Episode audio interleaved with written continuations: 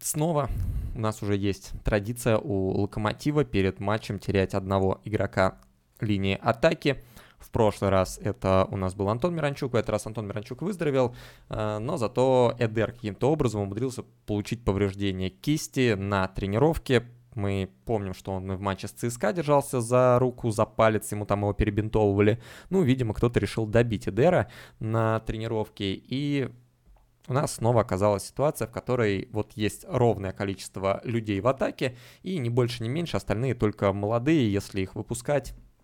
Это, как мы знаем, не очень любит Палыч, только если надо спасать отечество. Когда мы ведем в счете игроков в атаку, мы не выпускаем. Почему-то есть у меня вопросы к такой системе, но в этот раз они дали свои плоды.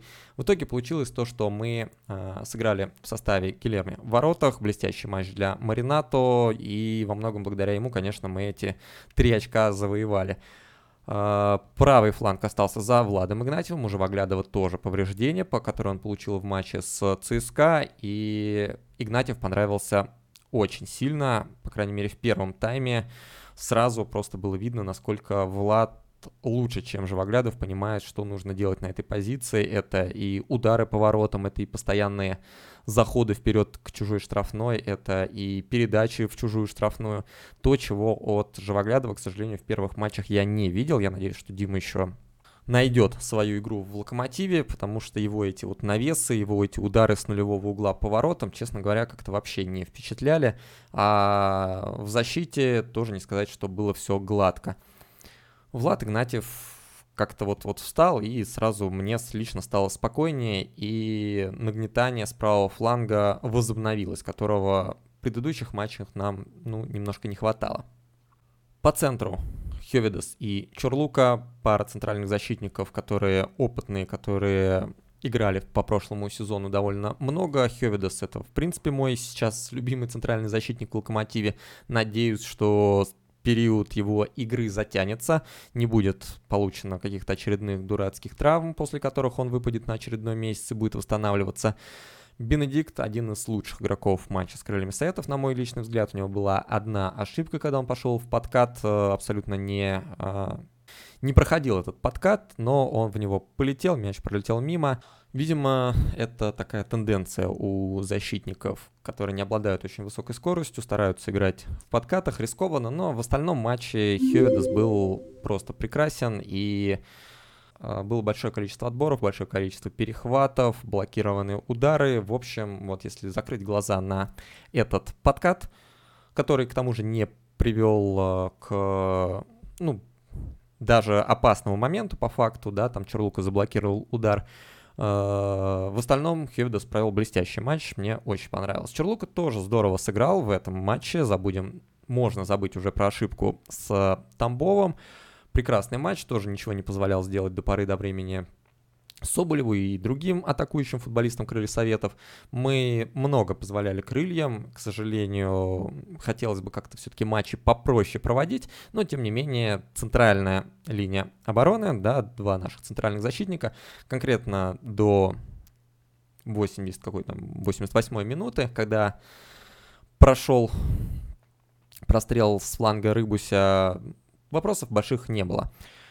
А, левый фланг — это Маца и Рыбуси. Здесь уже огромное количество вопросов, потому что, во-первых, это все-таки голевая передача, вторая голевая передача от Рыбуся. Это нельзя не отметить, это здорово. И сама передача была выполнена в очень хорошем стиле, прям в темп, но рассказывал об этом, показывал получил передачу, забежал очень далеко, навесил в касание с левой ноги, и Смолову оставалось просто выпрыгнуть. И даже Смолов, который забивает головой по праздникам, забил с этой передачи Рыбуся. В этом плане большой молодец. И видно, что по сравнению с прошлыми годами, прошлыми сезонами Рыбуся, работа, ну, все-таки была проведена, и в атаку он теперь играет неплохо. Есть передачи и на Эдера, и на Смолова, это то, что хочется видеть. То, чего не хочется видеть, это то, как Рыбусь проваливает свой фланг э, Дмитрию Кабатову и Зиньковскому.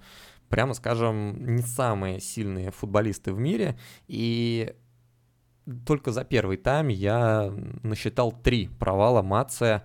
А во втором тайме случился вот этот вот необъяснимый ступор у Рыбуся, который привел к тому, что он вместо того, чтобы спокойно выбить мяч, либо сыграть через Антона Мирончука, либо просто вы, вынести его куда-нибудь подальше, Рыбусь дотянул до того, что его накрыли, и пошла передача по его флангу. Антон не, Миранчук не пошел страховать. В итоге спокойно Зиньковский подает, Мурила промахивается, Крыховик даже не двигается, и Соболев спокойно вколачивает мяч в сетку. Коллективная ошибка, но как и в случае с Тамбовым, который забил гол после ошибки Чорлуки, так и в случае вот с крыльями Советов, всему есть первопричина, и первопричина это Маций Рыбус, который на 89-й минуте почему-то не может вынести мяч, почему-то не может сыграть спокойно и своему, и в результате чего мы получаем гол.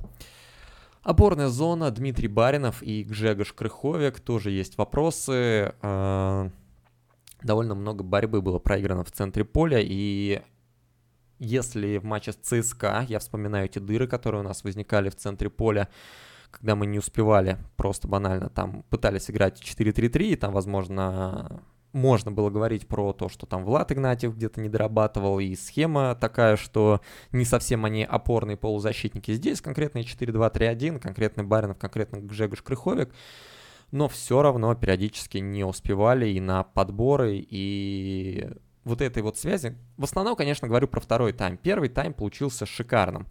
Вот во втором тайме то ли силы заканчиваются, то ли попытка охранять счет приводит к таким вот э, не очень приятным последствиям, но во втором тайме очень много позволяли делать крыльям советов, именно, ну вот в том числе в разыгрывающей зоне, из-за чего и получалось ощущение, что крылья давят, крылья давят, давят, давят, мы только контратаки выстреливаем, во втором тайме гораздо меньше, чем в первом тайме создали. Атака получилась, э, опять же, вот как я сказал, выпал Эдер, соответственно, кто есть, всех в бой. Это Рифат Джамалединов на правом фланге, где ему все-таки поприятнее действовать, чем на левом. Это Алексей Миранчук, это Алексей Миранчук, который действует сейчас вот у нас в основном как э, второй форвард. Когда я говорю 4-2-3-1, нужно понимать, что это скорее даже похоже на 4-2-2-2 или 4-4-2, потому что Алексей Миранчук играет на одной линии с форвардами постоянно, и вот это 4-2-3-1, оно э, проявляет себя больше в обороне, потому что Алексей Миранчук спускается ниже, чем э, Федор Смолов. Но в атаке это уже вполне себе полноценные 4-4-2, постоянно это было заметно. На левом фланге Антон Миранчук, который все еще, на мой взгляд, ищет себя, и это далеко не идеальный футбол Антона, но даже не идеальный футбол Антона очень сильно полезен Локомотиву, очень сильно нужен. Будем ждать, когда Антон наберет свою форму. В этом матче у него предголевая передача на Рыбуся. Молодец, молодец, но проблема с тем, что не возвращается в оборону, не страхует Рыбуся, она остается. И в моменте с голом, когда мы пропускали найдите повтор и посмотрите, чем занимается Антон. Мог ли он что-то сделать, на ваш взгляд? Должен был ли он что-то делать, на ваш взгляд? На мой взгляд, просто стоял и смотрел футбол в ситуации, когда команда горит на 89-й минуте. И можно было бы сделать рывочек в сторону своих ворот, предотвратить прострел Зиньковского. Этого сделано не было, к сожалению. А, Смолов, а, на мой взгляд, провел отличнейший матч и получил получил награду лучшему футболисту игры. А, у меня есть несколько кандидатов. Это в первую очередь, конечно, Гжегош Крыховик, который забил на последней секунде гол. Это Бенедикт Хёвидас, который сыграл прекрасный матч в обороне. Это, конечно, Маринат и Гилерми, который сделал один фантастический сейф и один просто хороший. Ну и плюс забирал мячи, как обычно, в воздухе, быстро начинал контратаки. Это на это уже и внимания не обращаешь, но тем не менее это все было. Но сейв после удара головой Чернова — это просто фантастика.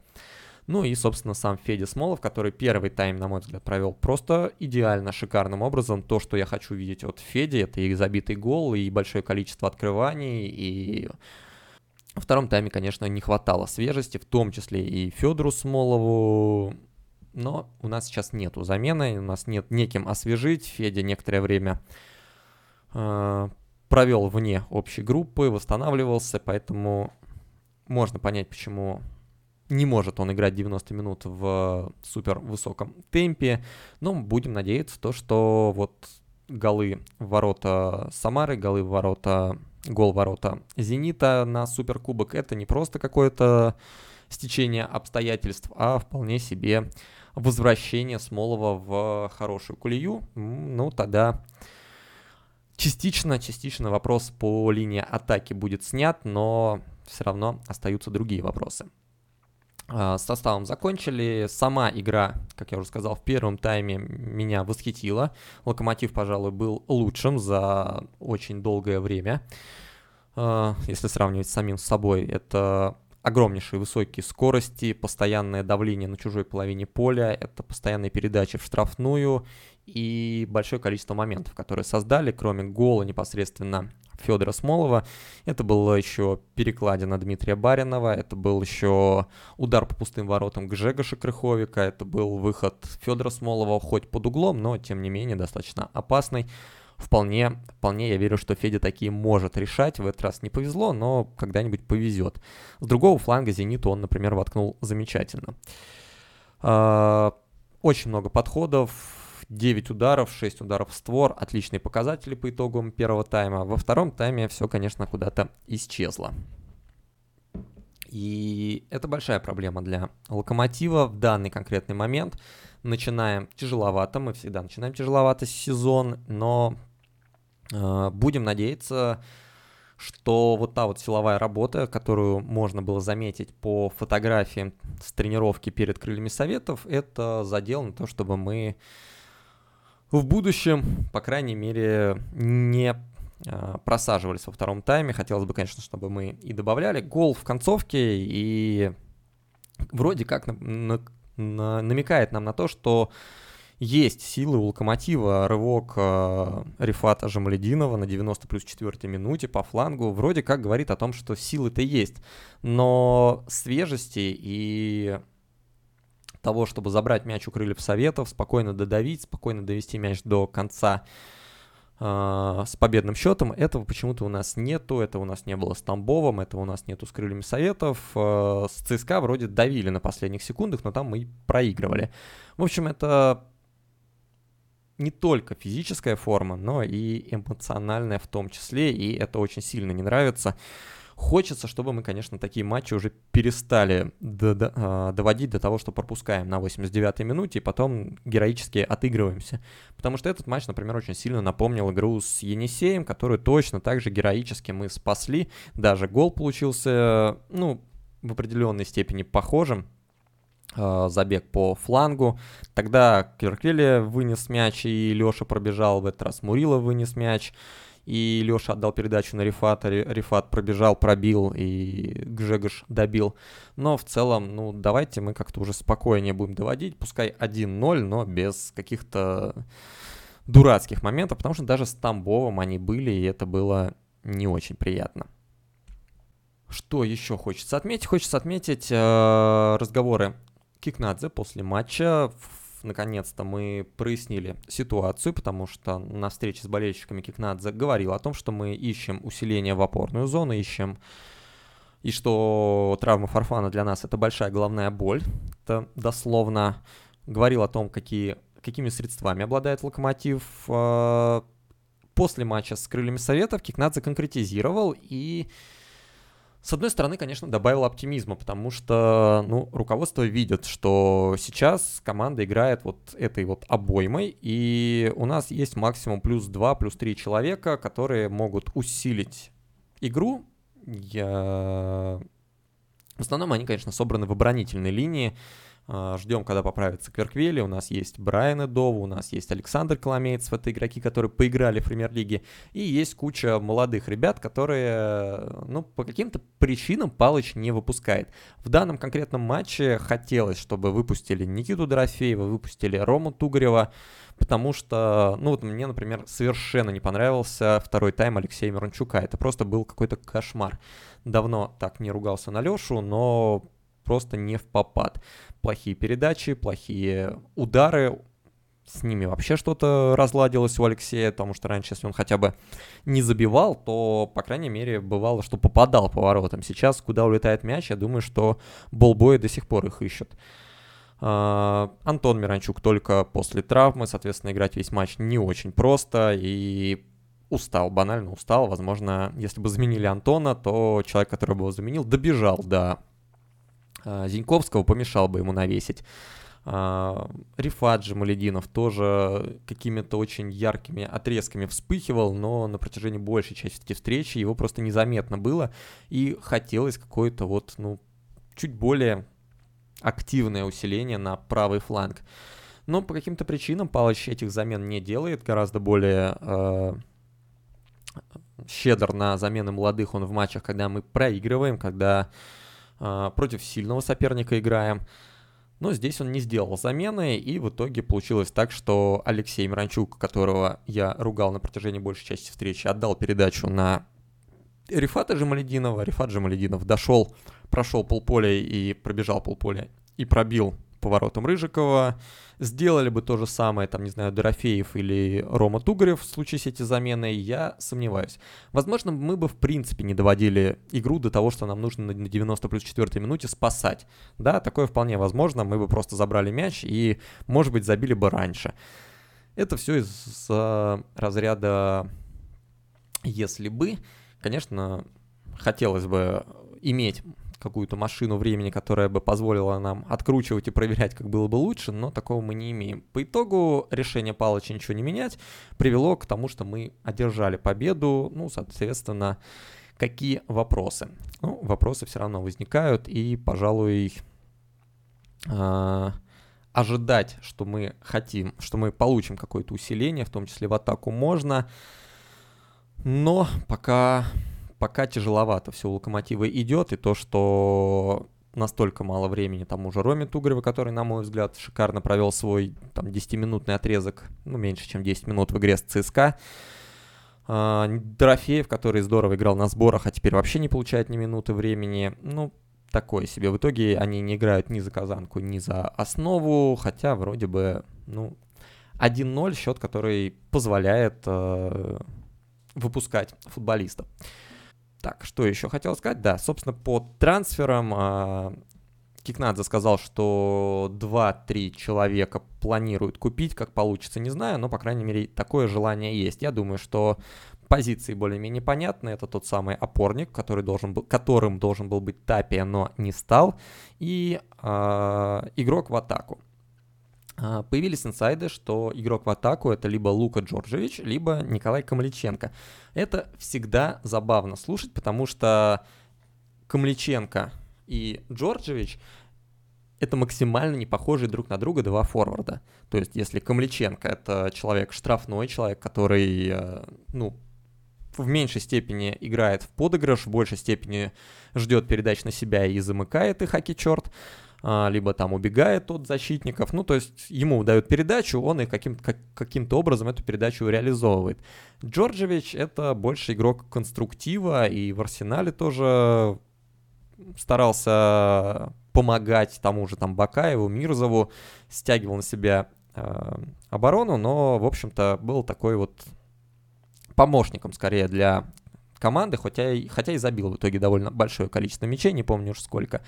Ну, в общем, сходства между Джорджевичем и Камличенко нету примерно вообще никакого, поэтому, когда говорят то, что Локомотив нацелен или на Джорджевича, или на Камличенко, либо в этом есть какой-то подвох, и, ну, то есть, как минимум, в каком-то случае нам где-то врут, либо Локомотив вообще не понимает, какого форварда они хотят получить, кого они ищут, и пытаются абы кого свободного найти. Это, конечно, не очень хорошо, но Будем надеяться, то, что верен первый вариант, и как минимум одним из них Локомотив не интересуется, а может быть и обоими. Мне больше, больше мне нравится, наверное, для Локомотива Джорджевич, да, в плане того, как Локомотив играет и где можно использовать этого Джорджевича, но в целом ни та, ни другая кандидатура меня не устраивает. Во-первых, зачем искать внутри России, да, если говорить про Джорджевича, который играет за «Зенит». Джорджевич, конечно, неплохой футболист, но, во-первых, он уже не молодой, да, он был молодым, когда только приходил в «Зенит», и казалось то, что из него что-то здоровское может вырасти, но сейчас ему, по-моему, 24 года, как и Камличенко, и, ну, мы видели его карьеру перед нашими глазами, он последний сезон только провел более-менее хорошо, до этого постоянно куда-то уходил в аренды и особо себя не проявлял. А, в любом случае, как бы это ни было, «Зенит» будет делать наценку. То есть того же Джорджича, который можно взять непосредственно из Сербии, из Хорватии, молодого, перспективного, если ты можешь его взять там за полтора миллиона, «Зенит» тебе будет того же самого человека толкать уже за три с половиной, просто потому что, ну а зачем ему усилять соперника своего а, без какой-то компенсации дополнительной сверх? Вот они уже взяли этого Джорджевича, они уже адаптировали его под Россию, ну, соответственно, давайте заплатите нам за это лишних денег. А у нас лишних денег вроде как нету, насколько я понимаю. И в этом плане, ну, не понимаю, для... Зачем? Обращать внимание именно вот на таких форвардов. Будь это игрок э, Зенита, хоть Спартака, ЦСКА или игроков из нижней половины, да, тот же, сейчас много говорят про Шамуродова, про Соболева. Это в любом случае игроки, которые э, будут стоить с определенной наценкой. Вот Соболев сейчас забил с 4, ну, в любом случае Самара уже не отдаст его за какие-то минимальные деньги. Хотя Соболев мне вообще не нравится, но просто чисто теоретически, да, подумайте, что для Самары избавляться, отдавать своего сейчас лидера, игрока атаки за небольшие деньги уже нет никакого смысла. При этом, ну, Соболев еще год назад был человеком, которого наверняка можно было взять за какие-то просто копеечные суммы. То же самое по Шамуродову, который конечно, отличный игрок, и мне очень нравится, как играет Элдор Шумуродов, но сейчас Ростов будет загибать какие-то космические суммы. При этом, ну, при всем уважении найти и аналог Соболева, и аналог Шамуродова, и аналог Джорджевича. Для этого не нужно быть каким-то гением селекции. Открываешь трансфермаркт, открываешь там Хускорт, смотришь на все это и видишь большое количество форвардов. Мы все это делали с вами на кружке юного селекционера. И у нас получилось найти немало интересных ребят, которые сейчас уходят в достаточно хорошие клубы. И, там вот Златанович ушел за миллион триста. На мой взгляд, вполне себе будущее и Джорджевич, и даже сильнее. А, Диае, Ибра... Ибраиман Диае, которого мы заметили в Ваде Дигла, ушел в Люцерн тоже за не очень большие деньги. И так, ну вот, довольно большое количество футболистов, которые мы смотрели, просматривали, я вас уверяю, что все они известны, все они на карандаше, просто, ну, и стоят гораздо меньше, чем то, сколько придется заплатить за якобы адаптированного к российским реалиям футболиста, но при этом никаких гарантий вообще не получив. Сколько раз у нас уже было, что мы брали вроде бы адаптированного футболиста к России, а на выходе человек не играл в футбол. Есть еще такая проблема, что сейчас на календаре 4 пока еще августа, и найти двух-трех футболистов за минимальные деньги – это большая проблема. Свободных агентов на рынке нормальных уже практически не осталось. Если говорить про атаку, мне вообще никто не нравится из тех, кто находится на фри. Если, ну там еще было пара вариантов где-то на состояние неделю назад, может быть, полторы недели назад. Сейчас уже там остались игроки с э, большим количеством минусов. А, в опорную зону есть еще пару ребят, но я так понимаю, что если бы было желание именно с ними договориться, да, это Радоя, либо это Гайс, а, то уже бы договорились. То есть какие-то препятствия тоже есть. Как мы на минимальное количество денег собираемся найти двух-трех футболистов, честно говоря, я не очень понимаю, потому что даже, даже Камличенко, даже Джорджевич, ну никак не меньше там трех с половиной четырех миллионов нам обойдутся, а у нас вроде как всего три. Маловато будет. Аренды остаются вариантом, но Тут тоже есть проблема, потому что клубам невыгодно отдавать игроков в аренду, просто хороших своих футболистов. Конечно, все будут отдавать только тех, кто им самим не нужен по каким-то причинам, да, а-ля Шурле. Соответственно, будут стараться, если это случай Шурле, чтобы Локомотив полностью платил зарплату, чаще всего очень большую, а, закреплял обязательства выкупа, а это тоже большие деньги, ну, для Локомотива, по крайней мере, который заявляет, что у него всего 3 миллиона. А, Шурли 8 миллионов, кто-то там другой будет еще дороже. Либо брать молодых, ну, это, соответственно, совершенно нету гарантий, что этот игрок нам вообще поможет каким-то образом пытаться его развивать, но в конце концов понимать, что нам в любом случае этого игрока обратно заберут, да, взять в аренду из какого-нибудь немецкого гранда, английского гранда, а, можно, да, но в итоге будем знать, что этого игрока у нас все равно заберут потом, и в итоге, ну, довольно большой риск без э, каких-то гарантий для самих себя. То есть можно рискнуть и взять молодого футболиста, но в итоге этот риск оправдается, и ты этого футболиста продашь, а можно, соответственно, ты взял футболиста, он не заиграл, и, и все на этом. Ну, такое себе. В общем, еще да, знаю, что бытует мнение о том, что чем дальше к концу трансферного окна, тем проще заключать сделки. Я его не разделяю. На мой взгляд, все самые удачные сделки совершаются где-то вот в первый месяц после там, 1 июля, ну, то есть 1 июля по 1 августа плюс-минус там несколько дней совершаются самые удачные сделки, потому что чаще всего оказывается, что их ведут довольно долго, что переговоры ведутся довольно долго, поэтому цена не оверпрайснутая, поэтому сам игрок довольно хорош. Плюс э, свободные агенты уходят э, именно в первую, первый месяц после окончания контракта 1 июля. В общем, будет сложно Локомотиву. На мой взгляд, усиление крайне необходимо, потому что вот мы видим, как э, играем обоймой в 13, буквально 14 человек, а в атаку прямо здесь сейчас у нас вообще нет никакого усиления. А нам очень нужен футболист, который бы тянул мяч вперед, который бы помогал его сохранить, который бы совершал забеги во втором тайме и таким образом как-то сниз... снижал давление на ворот локомотива ваши вопросики. Эндрю GT без замен. Ну, одна замена по факту была. Мурила вышел вместо Чурлуки. Не хочу казаться каким-то хейтером Мурила, но пока не вышел Мурила, мы играли на 0-0. Ну, в смысле, на 0 на сухой матч для Гильерми. Потом вышел Мурила, махнул головой мимо мяча, и это оказалось сюрпризом для Крыховика, который тоже сыграл далеко не идеально как и Рыбус сыграл не идеально, как и Антон Миранчук сыграл не идеально, но, блин, 10 минут у Мурила нужно было продержаться, 10. Все равно не удалось. Но молодец, что вынес мяч головой и в целом там еще пару отборов совершил. Будем надеяться, что все-таки что-то из него вырастет. Но второй раз человек машет головой мимо мяча. Первый раз на Суперкубке, второй раз сегодня, вчера точнее.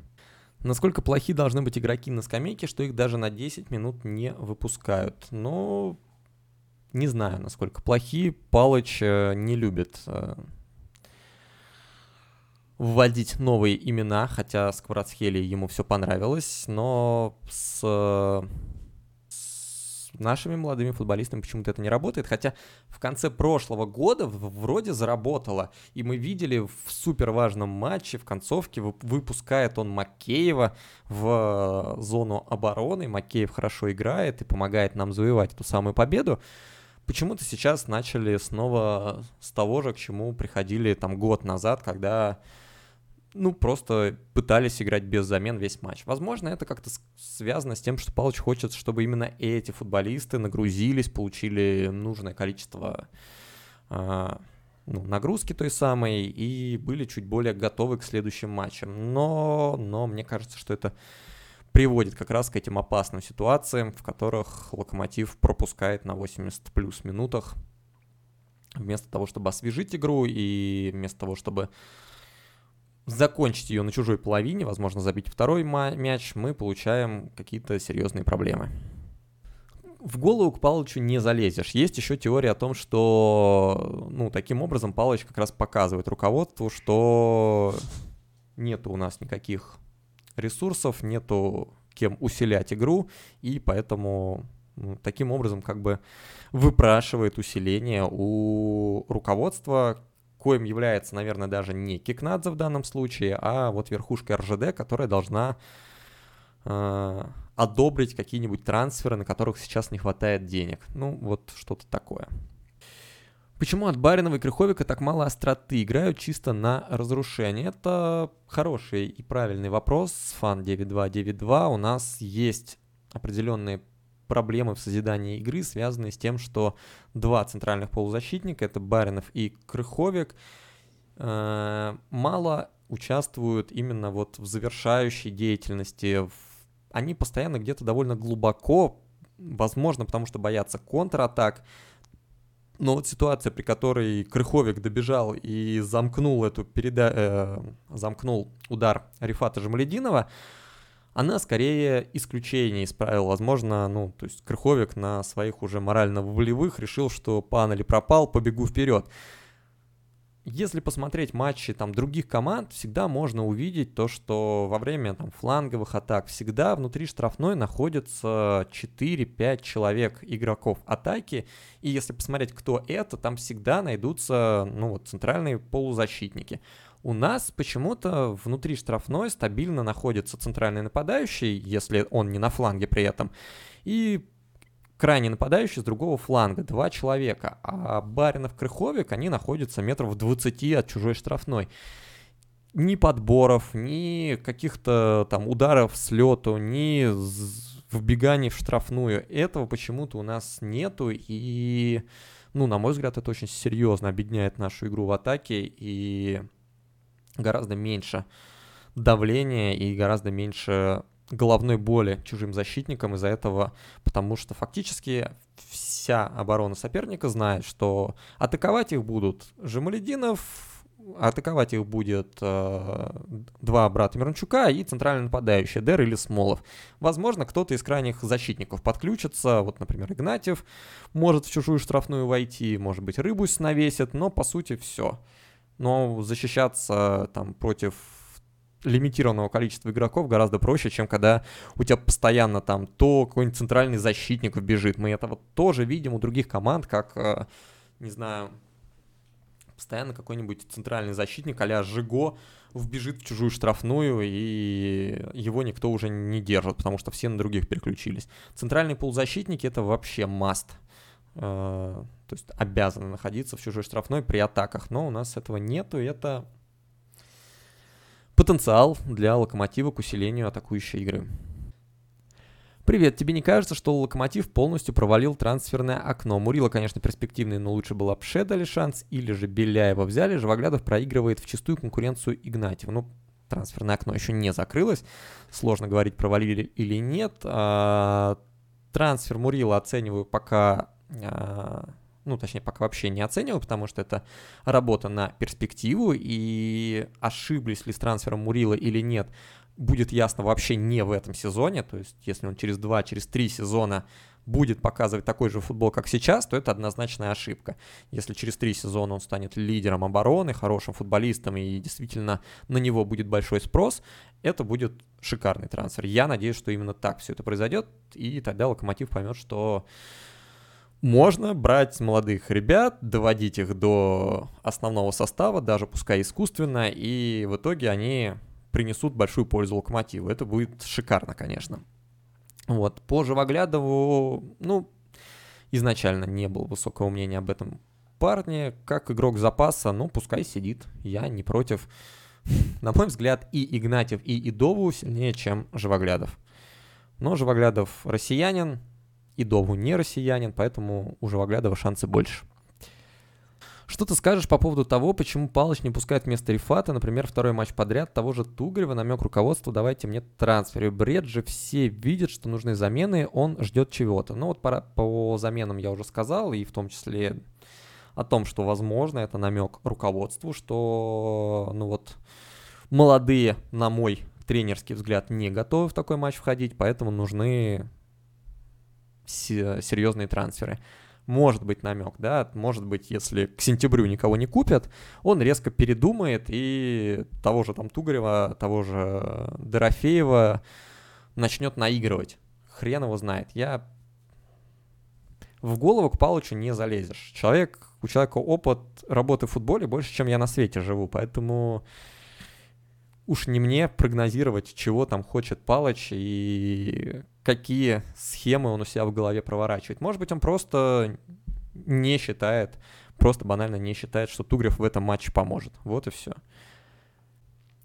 Тим, наша текущая форма, насколько близка к оптимальной, команда будет выходить на пик Лиги Чемпионов или физика уже оптимальна? Но физика, очевидно, не оптимальна, иначе бы они не работали с утяжелением на тренировках. А, ну, то есть открываешь сайт, э, официальный сайт Локомотива. Я просто, ну, вот я вот реально открыл фото и перед матчем с крыльями советов ребята тренировались ребята тренировались вот так вот, да, то есть накидка с утяжелением, с какими-то силовыми установками, с гантелями, ну, то есть вот с этими штуками, которые тоже очень э, серьезно физическую форму накачивают. То есть нет ощущения, что у них, у ребят там игровые тренировки, что они там с мячом бегают и все такое. То есть весь фотоотчет про то, как они с усилением работают. Ну, очевидно, что работа по физике, она еще идет. К чему она идет, к какому моменту, я не знаю. Возможно, да, пресловутая накачка к Лиге Чемпионов. Но прямо здесь сейчас очевидно, что физическая форма еще нарабатывается. Вот мы думали, а уйди Кверк в Англию, как же мы без него, а ничего, играем как-то. Вообще не нужно бояться расставаться со своими футболистами, да, если это не уникальный человек а-ля Гильерме, которому ты даже теоретическую замену придумать не можешь, да, это человек, который отдал огромное количество лет клубу с российским паспортом и, в принципе, лучший в стране на данный момент. Ты ему не придумаешь адекватную замену, как ни крути, да. А самый адекватный — это Матвей Сафонов из Краснодара. Но там, судя по всему, нужно будет весь бюджет РЖД потратить, не Локомотива, а всего РЖД Галицкому всунуть, чтобы он Сафонова отдал. Э, не надо бояться. И Алексея Мирончука можно продать, и Антона Мирончука можно продать. И для Локомотива это будет благом, потому что появятся деньги. На эти деньги ты можешь купить молодых футболистов, которые будут прогрессировать. Ну, конечно, нужен селекционный отдел, конечно, нужно понимание, куда и зачем ты эти деньги тратишь. Но бояться не нужно. И думать, что вот мы сейчас продадим Кёрквелю и все – все, на этом смерть, или там продадим Алексея Мирончука, и все, Локомотив больше никогда в жизни никого даже близко похожего на Алексея Мирончука не найдет, но это в любом случае путь тупиковый. Стоило ли Шурли давать тройку, трешку, как э, Спартак? На мой личный взгляд, Шурли то, что нужно Локомотиву. Идеально или нет, тоже, да. На данный момент у нас уже не остается э, вариантов идеальных, то есть в которых нету минусов. У Шурли эти минусы тоже есть. Но по стилю игры, на мой взгляд, Шурли это то, что Локомотиву было нужно. И первый матч Спартака показал, что Шурли в большом порядке. Привет, Тим, про переход Карапузова это потеря? Да нет, какая потеря? Я желаю Карапузову большой, хорошей футбольной судьбы и надеюсь, что он все-таки оформит свой переход в Валенсию, как нам об этом инсайднул советский спорт. Пока, кроме этого, вообще никаких сведений об этом нету.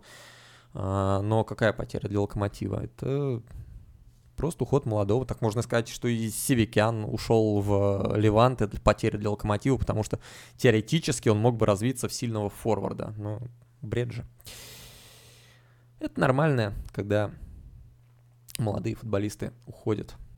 Будь Локомотив командой в голландском чемпионате, возможно, Карапузов бы уже сыграл пару матчей за основу, и цена была бы там не 200 тысяч которые, евро, которые говорят, а 2 миллиона евро.